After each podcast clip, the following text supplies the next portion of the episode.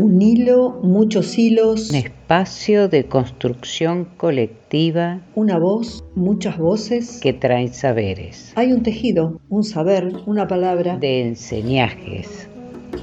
Y queremos que el ovillo empiece a rodar. Somos un podcast independiente que teje, canta, cuenta historias de mujeres por mujeres. Soy Lili Rodríguez.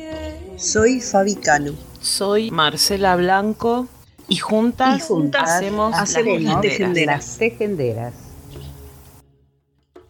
Podés escucharnos y seguirnos en Las Tejenderas Podcast por nuestras páginas de Facebook, Instagram, YouTube, Spotify y Google Podcast.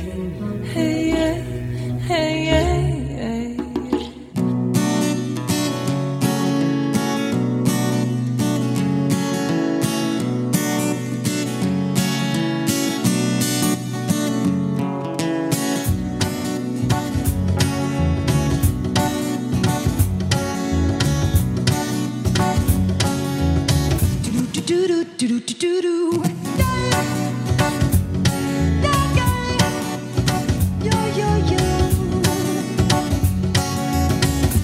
do do do do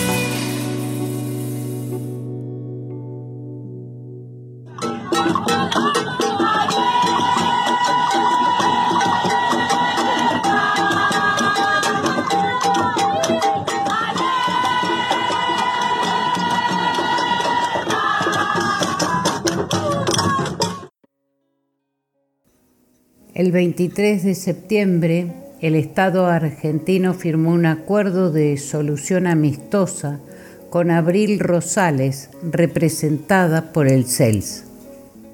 El acto simboliza la culminación de todos los esfuerzos desplegados por Ivana Rosales, su mamá, ante la Comisión Interamericana de Derechos Humanos para conseguir justicia y reparación. En el 2005, Ivana se presentó ante la Comisión Internacional de Derechos Humanos luego de que el Poder Judicial neuquino la revictimizara. Había sufrido un intento de femicidio por parte de quien era su pareja en ese momento y en lugar de recibir justicia, sufrió un trato discriminatorio. A Mario Garoglio lo condenaron, pero le aplicaron una atenuante por circunstancias extraordinarias, porque según los jueces, Ivana era mala madre y se lo había buscado. La condena fue una declaración de violencia institucional estereotipada. Garoglio no cumplió un solo día de condena porque se fugó. Cuando Ivana se encontraba en el hospital recuperándose de las heridas, Garoglio abusó de sus hijas. Ivana logró, después de la condena por esto y por la falta de pagos de alimentos.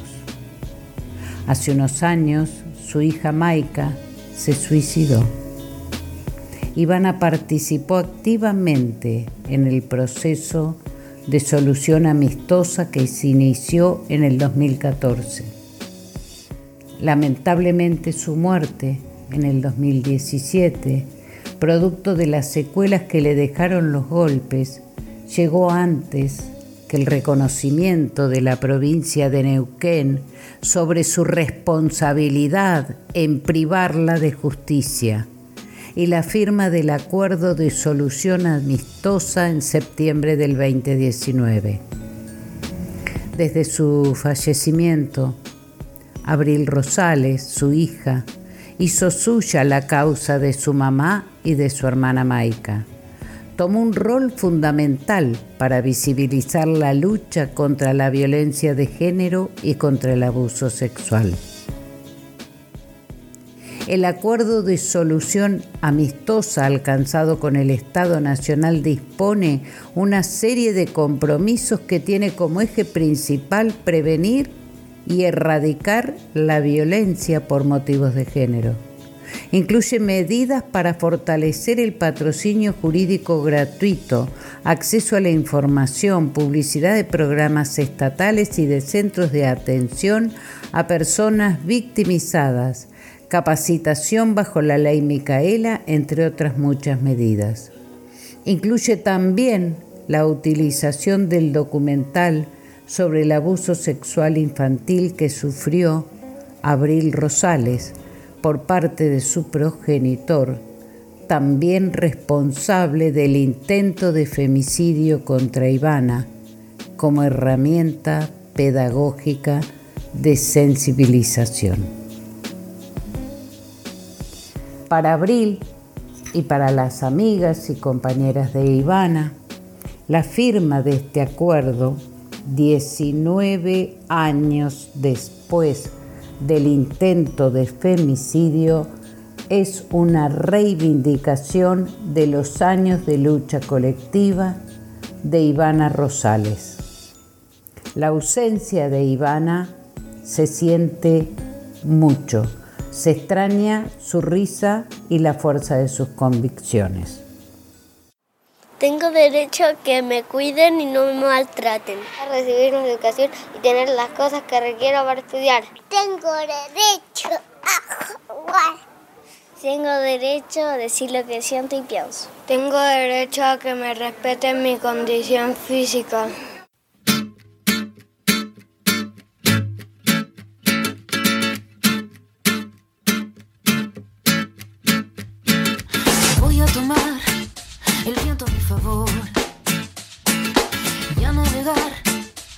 Viaje mejor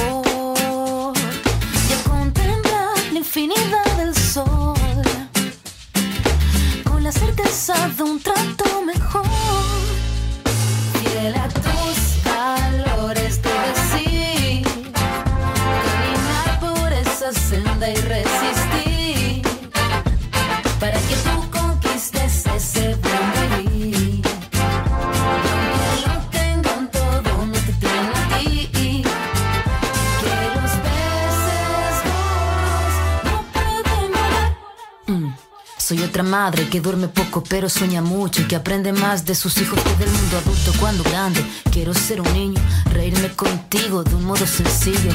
Con las pocas horas que tengo contigo, debo yo pelear con peces que quieren ser amigos, que hablan al oído a través de comerciales y que seducen mediante sus canales.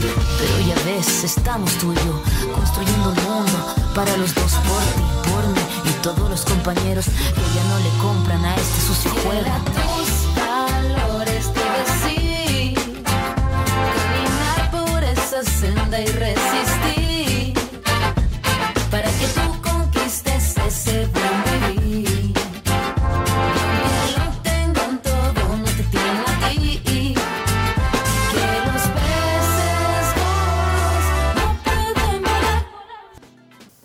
Chica denunció una brutal historia de encierro, golpes y abuso en Berizo.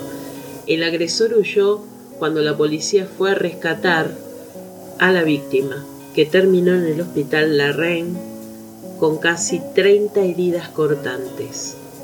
Una joven de 17 años denunció haber estado en el infierno. La historia nada tiene que ver con cuestiones místicas o religiosas. Lo suyo fue palpable, tangible, un caso espeluznante que ocurrió en Berizo. De acuerdo a fuentes policiales, en su propia vivienda situada en la ciudad, la mantuvo encerrada en contra de su voluntad. En esas circunstancias, sin poder escapar ni pedir auxilio ya que le quitó su teléfono celular, sufrió maltrato físico y psicológico, también un abuso sexual. El acusado del salvaje ataque tiene 31 años y ahora es buscado intensamente por la policía. Está identificado y ya montaron un cerco en los lugares que solía frecuentar. Tarde o temprano caerá, se esperanzan los investigadores. La causa por lesiones calificadas por el género, privación ilegítima de la libertad, robo y abuso sexual recayó en la Fiscalía de Álvaro Garganta, que ya impartió distintas directivas para activar la pesquisa. El pedido de ayuda fue emitido por una amiga de la víctima que había ido ocasionalmente de visita al domicilio. En ese momento y ante la segura aparición de los patrulleros, el hombre escapó a través de una ventana y se alejó corriendo con rumbo desconocido.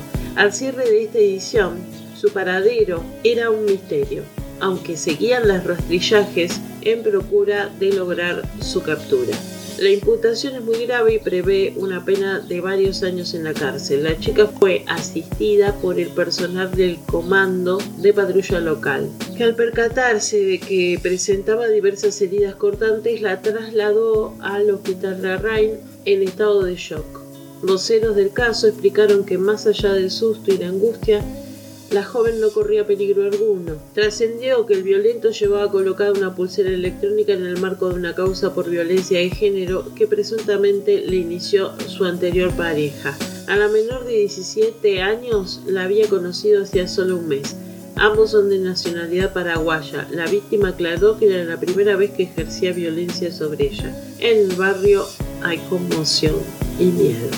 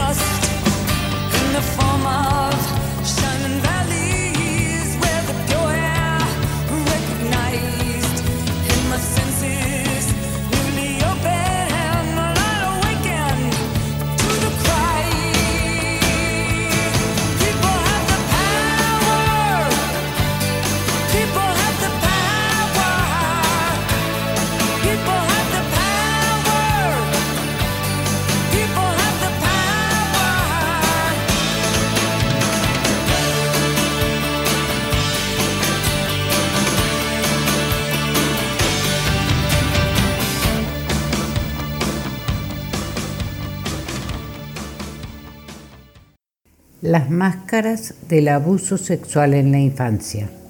María Tobio, víctima de abuso sexual en la infancia por parte de su progenitor, ex policía, tío y abuelo paterno, realizará una exposición de máscaras el día 4 de octubre fuera de tribunales en calle Brown y Tucumán a las 11 horas Mar del Plata exigiendo al fiscal Alejandro Pellegrinelli que por respeto al derecho de igualdad actúe en el mismo sentido y con el mismo criterio utilizado en otras causas, donde sí decidió investigar e imputar. Esta acción será llevada a cabo con la intención de mostrar las caras que utilizan los violadores para capturar a sus víctimas y visibilizar las máscaras que las víctimas usan para lograr sobrevivir estos horrores traumáticos, inventándose mil máscaras antes de romper el silencio, camuflando así el dolor y el sufrimiento que han pasado, incluso llegando al punto de olvidar durante años las aberraciones que han pasado en su infancia. Los delitos de abuso sexual en la infancia son de orden público y la Fiscalía debe actuar de oficio. Al señor fiscal Alejandro Pellegrinelli, quien desestimó el 22 del 2 del 21 la causa por prescripción de la acción penal, se le pide que tome el mismo criterio que utilizó en otras causas, respetando así ley de víctimas y las convenciones internacionales en los que la Argentina forma parte. Los derechos no son un privilegio, dice María Tobio, a quien las tejenderas abrazamos en su lucha. María Tobio. Hola a todos y a todas. Soy María Tobio. Esta y mil caretas son las que usamos los, las víctimas de abuso sexual en la infancia durante toda la tortura que vivimos en medio del silencio. Imagínate una criatura de 3 años, 4 años, 5 años y más en adelante, sufriendo aberraciones, teniendo esos secretos que ningún infante debe tener, teniendo esos miedos, esas vergüenzas, esas culpas. Usamos esta y mil caretas. Caras de felicidad, caras de que sí estoy bien y no me pasa nada, y es mentira. Por dentro te pasan un montón de cosas, un montón de aberraciones y secretos que guardamos y que nadie puede saber. Porque si alguien se entera, o nuestra familia está en peligro, o nosotros mismos, la vergüenza, la culpa, el asco, aparecen todas esas sensaciones que ninguna infancia debe tener. El día 4 de octubre a las 11 horas voy a estar afuera de tribunales de calle Brown y Tucumán, colgando máscaras afuera de tribunales, sacándonos las caretas, en representación de sacarnos las caretas nosotros las víctimas, para ya no ocultar ese miedo, esa vergüenza, ese asco, ese dolor. El dolor sigue, pero el dolor hoy lo transformamos en lucha. Quien quiera estar ahí afuera y acompañar, va a ser bienvenido. El pedido de sacarnos las caretas no va a ser solamente de las víctimas, vamos a sacarle las caretas también a los violadores. Se terminó el silencio, se terminó la impunidad. Van a seguir habiendo seguramente violadores y demás, pero ya no, no va a ser como antes. Hoy estamos nosotros, hoy hay madres protectoras, hoy hay víctimas que no se callan y que cuentan en primera persona el horror y las aberraciones que sufrieron. Hoy vamos a estar nosotros para tratar de hacer respetar esas leyes que nos amparan y que nos están vulnerando. Porque cada derecho vulnerado de una víctima, de una persona, de cualquier persona, es un derecho vulnerado para todos y para todas. Y eso lo tenemos que entender todos como sociedad. Yo sé que muchas personas por ahí a veces piensan por qué pasó tanto tiempo y con todo lo que, lo que pasó, por qué hablar ahora. Tengan en cuenta que esas cosas son de alguna forma siempre el maltrato para la víctima o para la familia de la víctima que quizás le cuesta procesar lo que le está pasando a ese infante y está radicando una denuncia. Y lo primero que le dice la familia, los, los amigos o los allegados es cuestionarle cómo no se dio cuenta antes. Eso no está bien, eso es ser violento. Hay que acompañar, si no sabes qué decir, cállate. Si no sabes qué hacer, acompañalos a un psicólogo acompañalo siempre a un perito. Si hay alguna duda con algún infante, si alguna madre tiene alguna duda, algún padre, de quizás fue un error, quizás se equivocó, quizás malinterpretó, si tienen alguna duda, vayan, siempre recurran a un profesional. No elijan no creerle. Elijan primero dudar aunque sea llevarlo a un profesional y constatar si esa criatura está bien, si no sufrió algún abuso, si no sufrió alguna violación. Acompañemos a las infancias, si no las protegemos nosotros, ¿quién la va a proteger? El día 4 de octubre voy a estar afuera de tribunales con una exposición de máscara, como le dije recién, sacándonos las caretas, este va a ser el mensaje y este va a ser el lema, las caretas no solamente de las víctimas, sino también de los abusadores. Detrás de esos perfiles buenos de buen samaritano siempre hay un violador, siempre hay un abusador o una abusadora. Pero lo que voy a estar pidiendo va a ser al, fiscal Alejandro Pellegrinelli un cambio de criterio para con mi causa, el cual en menos de tres semanas, cuando denunció a mi progenitor, que era policía en su momento, y me compartió con su hermano y con su padre, en menos de tres semanas me desestimaron la denuncia por prescripción de la acción penal, cuando el mismo fiscal en otra causa tuvo un criterio totalmente distinto con la misma ley. Entonces estamos esperando ese cambio de criterio. Estamos esperando que la justicia prosiga, porque aparte el delito sexual en la infancia es de orden público y se debe proseguir con la investigación como corresponde, que se nos respete las leyes. Vamos a estar reclamando y pidiendo el debido control de legalidad para con mi causa. Que mi causa no es solamente mi causa, es la causa de todos y todas.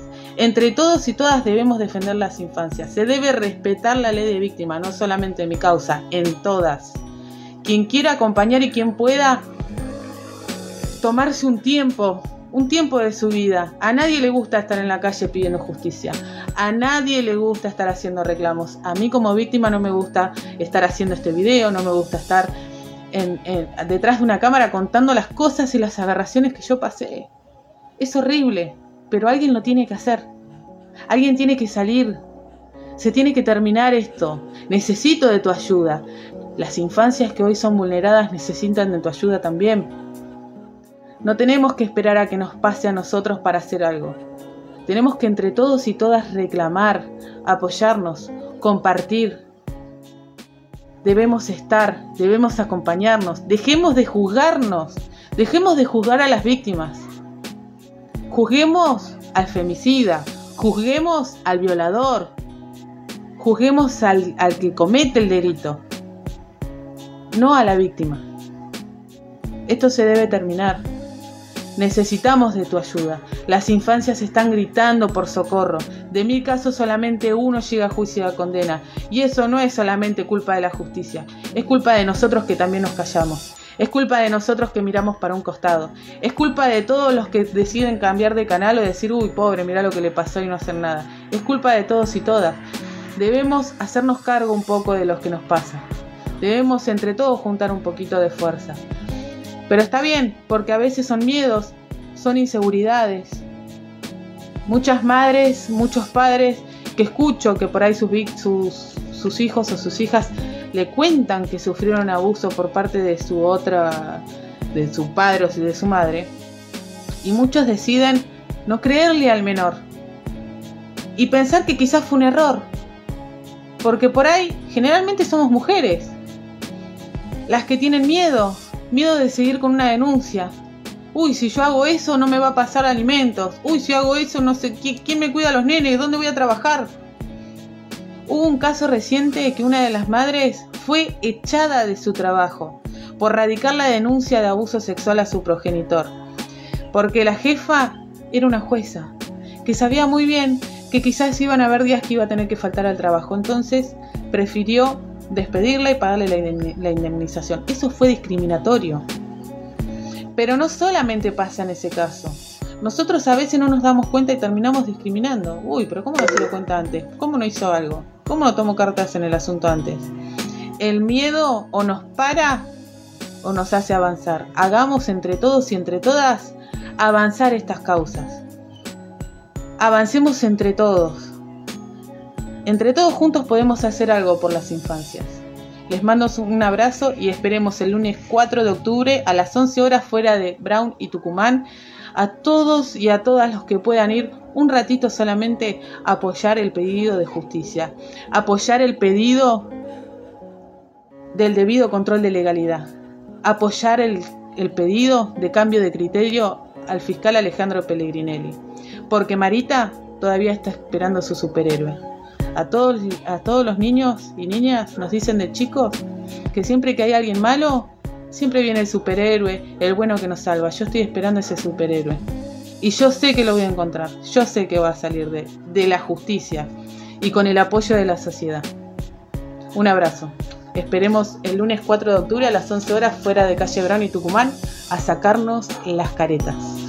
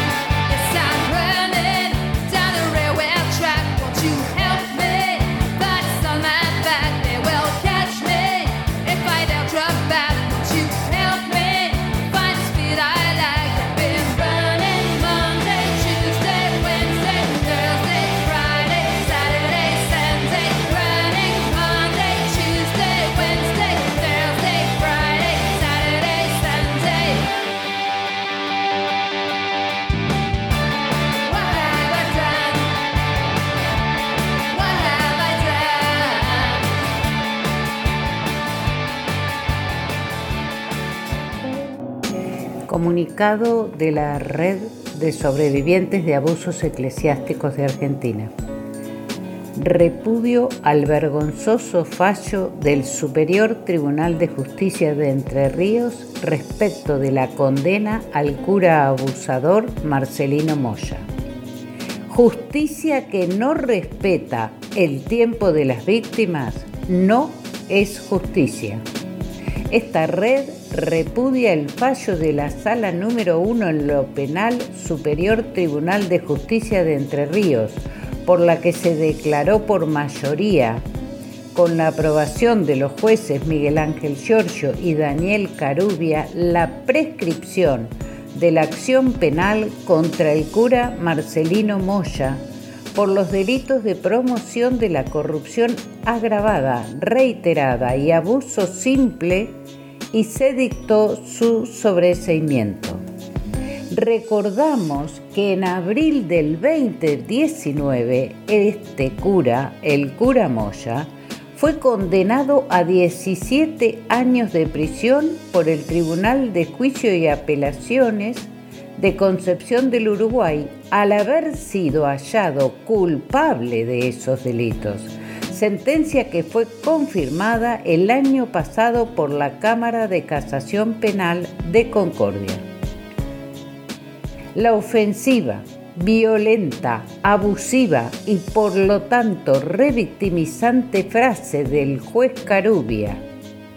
Los denunciantes han dejado transcurrir muchos años antes de brindar la noticia criminis a la justicia desde que habrían padecido los abusos que denuncian. Hace además demasiado tiempo que dejaron de ser niños y no se tiene en cuenta que crecieron y pudieron recurrir en incontables oportunidades a efectivizar sus denuncias sin que ninguna traba se haya puesto desde el Estado para obstaculizar su acceso, por lo que su indecisión no puede ser premiada con la sobrevivencia de una acción penal que indefectiblemente se ha extinguido.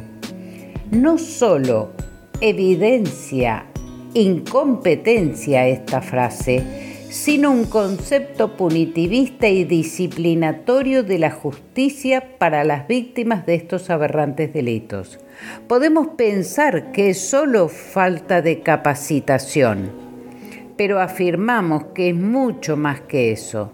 Este vergonzoso fallo expresa connivencia de intereses judiciales, políticos y eclesiásticos desde la red reclamamos que quienes juzgan cuestiones tan sensibles como estas tengan formación en materia de abuso sexual, emocional, de poder y de conciencia para actuar con la debida perspectiva.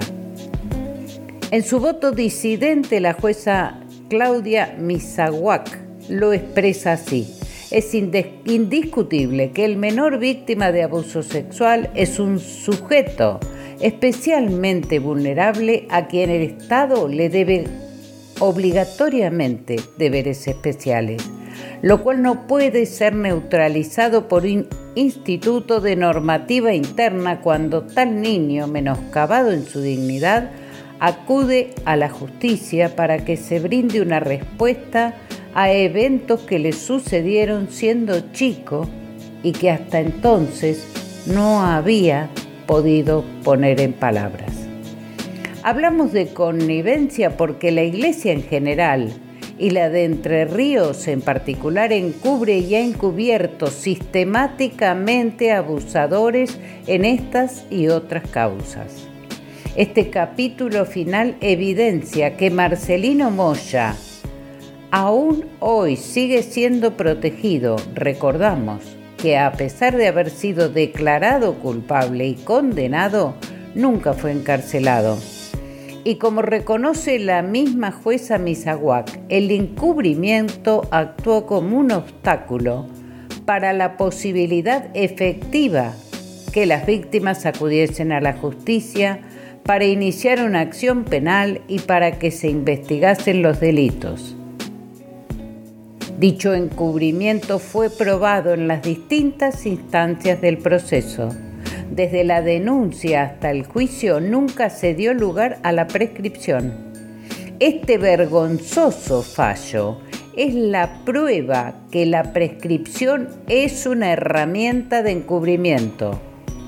A nuestro repudio sumamos nuestra solidaridad con los sobrevivientes este comunicado es un abrazo a nuestro compañero Pablo Hook, quien como profesional de la salud mental con contundencia ha declarado, queda por cuenta del sistema judicial dejar libre a un delincuente, a un agresor sexual. El daño que genera en las víctimas es un daño permanente. Además hay que tener en cuenta que sus conductas no remiten, se sostienen a lo largo de toda la vida. Por eso en algunos países existen los registros de agresores sexuales. Y agregó, él, Moya, ahora vive en María Grande, en el departamento de Paraná. Ahora la preocupación está para quienes conviven en sus cercanías. Hay niños y adolescentes que están expuestos a un delincuente probado.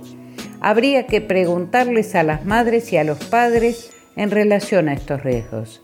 Me parece que son cuestiones mínimas e importantes a tener en cuenta.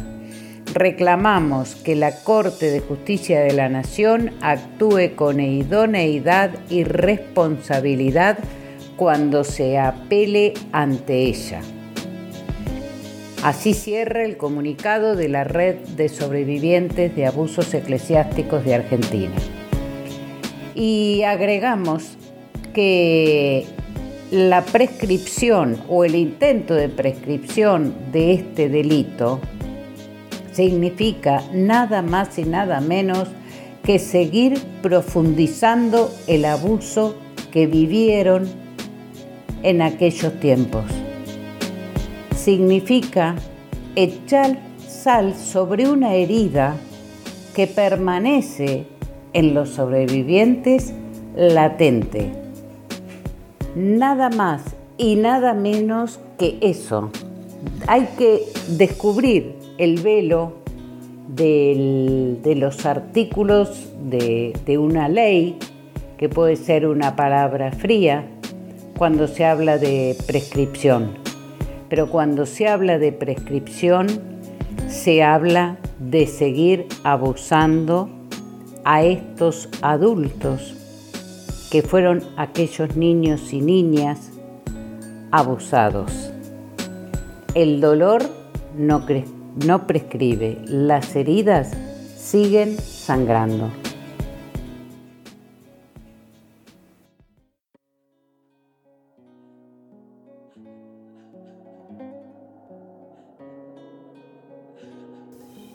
Nuestro primer 28 de septiembre con aborto legal y un dinosaurio en la jefatura de gabinete. El 28 de septiembre es el día de lucha por la despenalización y legalización del aborto en América Latina y el Caribe. La iniciativa surgió en 1990 del movimiento feminista.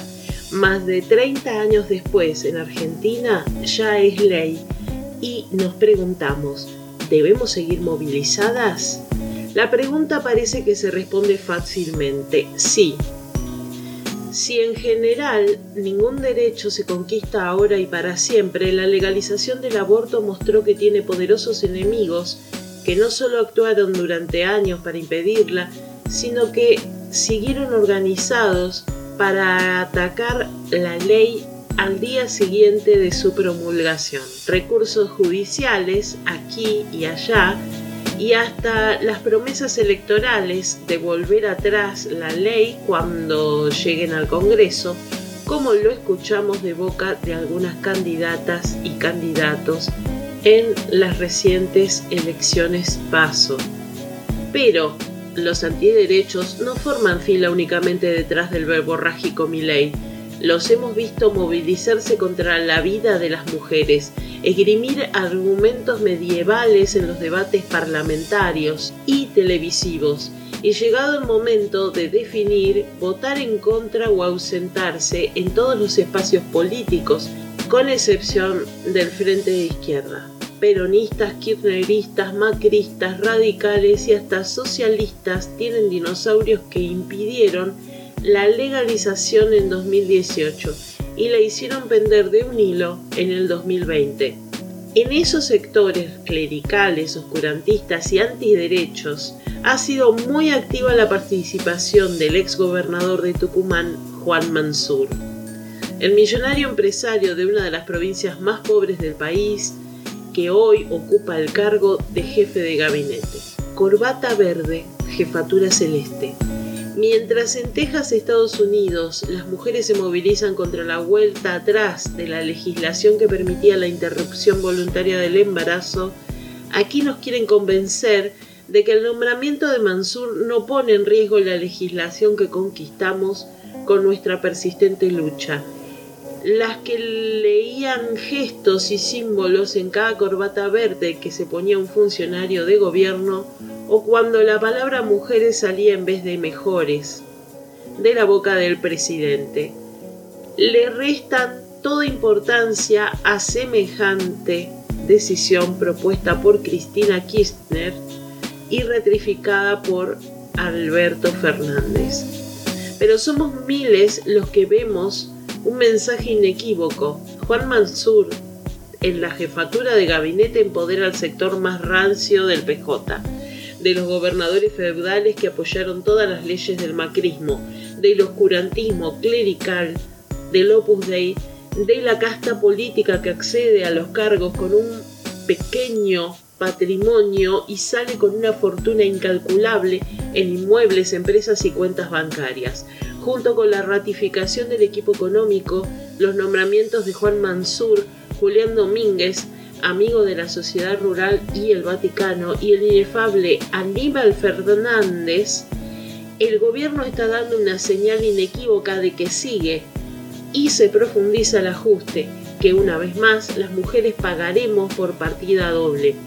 ¿Quién le hace el juego a la derecha? Mientras tanto, con la derrota electoral se profundizó la crisis en el gobierno y algunas referentes peronistas aprovecharon para acusar de ideologismo a los derechos que hasta ayer eran festejados como concesiones y dádivas oficialistas. Platita en el bolsillo dicen que pidieron las urnas, los mismos que quitaron el IFE reprimieron a familias sin vivienda y nos piden que vivamos con salarios por debajo del nivel de indigencia. Los mismos que hasta ahora lo único que propusieron es que las familias que haya contratado irregularmente a una trabajadora de casas particulares reciban un subsidio del Estado durante seis meses a cambio de regularizarla, como indica la ley. Insólito. Estigmatizar a las feministas y su lucha, demonizar a los luchadores sociales, culpar a la gente que no entendió es hacerle el juego a la derecha. Callarse, seguir como si no hubiera pasado nada, bajar la cabeza mientras los enemigos de las mujeres se fortalecen en el poder también. Las mujeres fuimos protagonistas de un gran movimiento que conquistó el derecho al aborto y que hoy es un ejemplo que toman en sus manos las mujeres de toda América Latina. Y el gobierno nos quiere propinar un gran revés. Más que nunca necesitamos fortalecer nuestra organización independiente de todos los partidos políticos que sostienen este régimen para ricos y lleva dinosaurios en sus filas y mantenernos en estado de alerta. Solo nuestra lucha y movilización por defender los derechos conquistados podrá permitirnos ir por todos los que nos faltan. Tejió con nosotras María Tobio.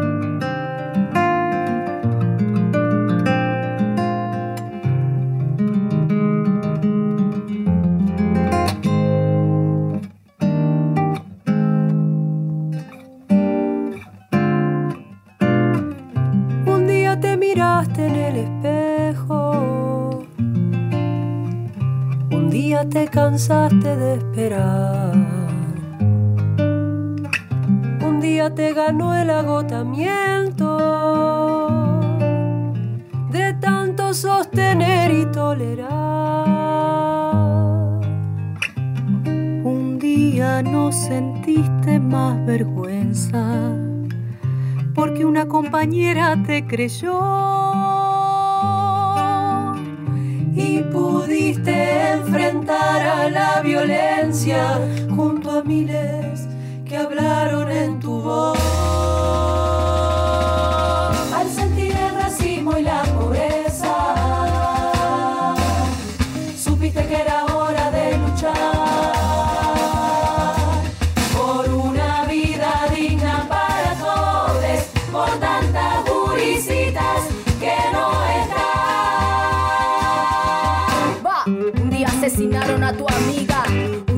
combatiste a tu patrón.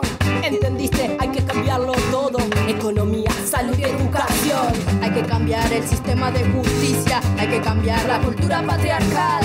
Y el poder de un Estado traicionero. Tantas veces aliado al capital.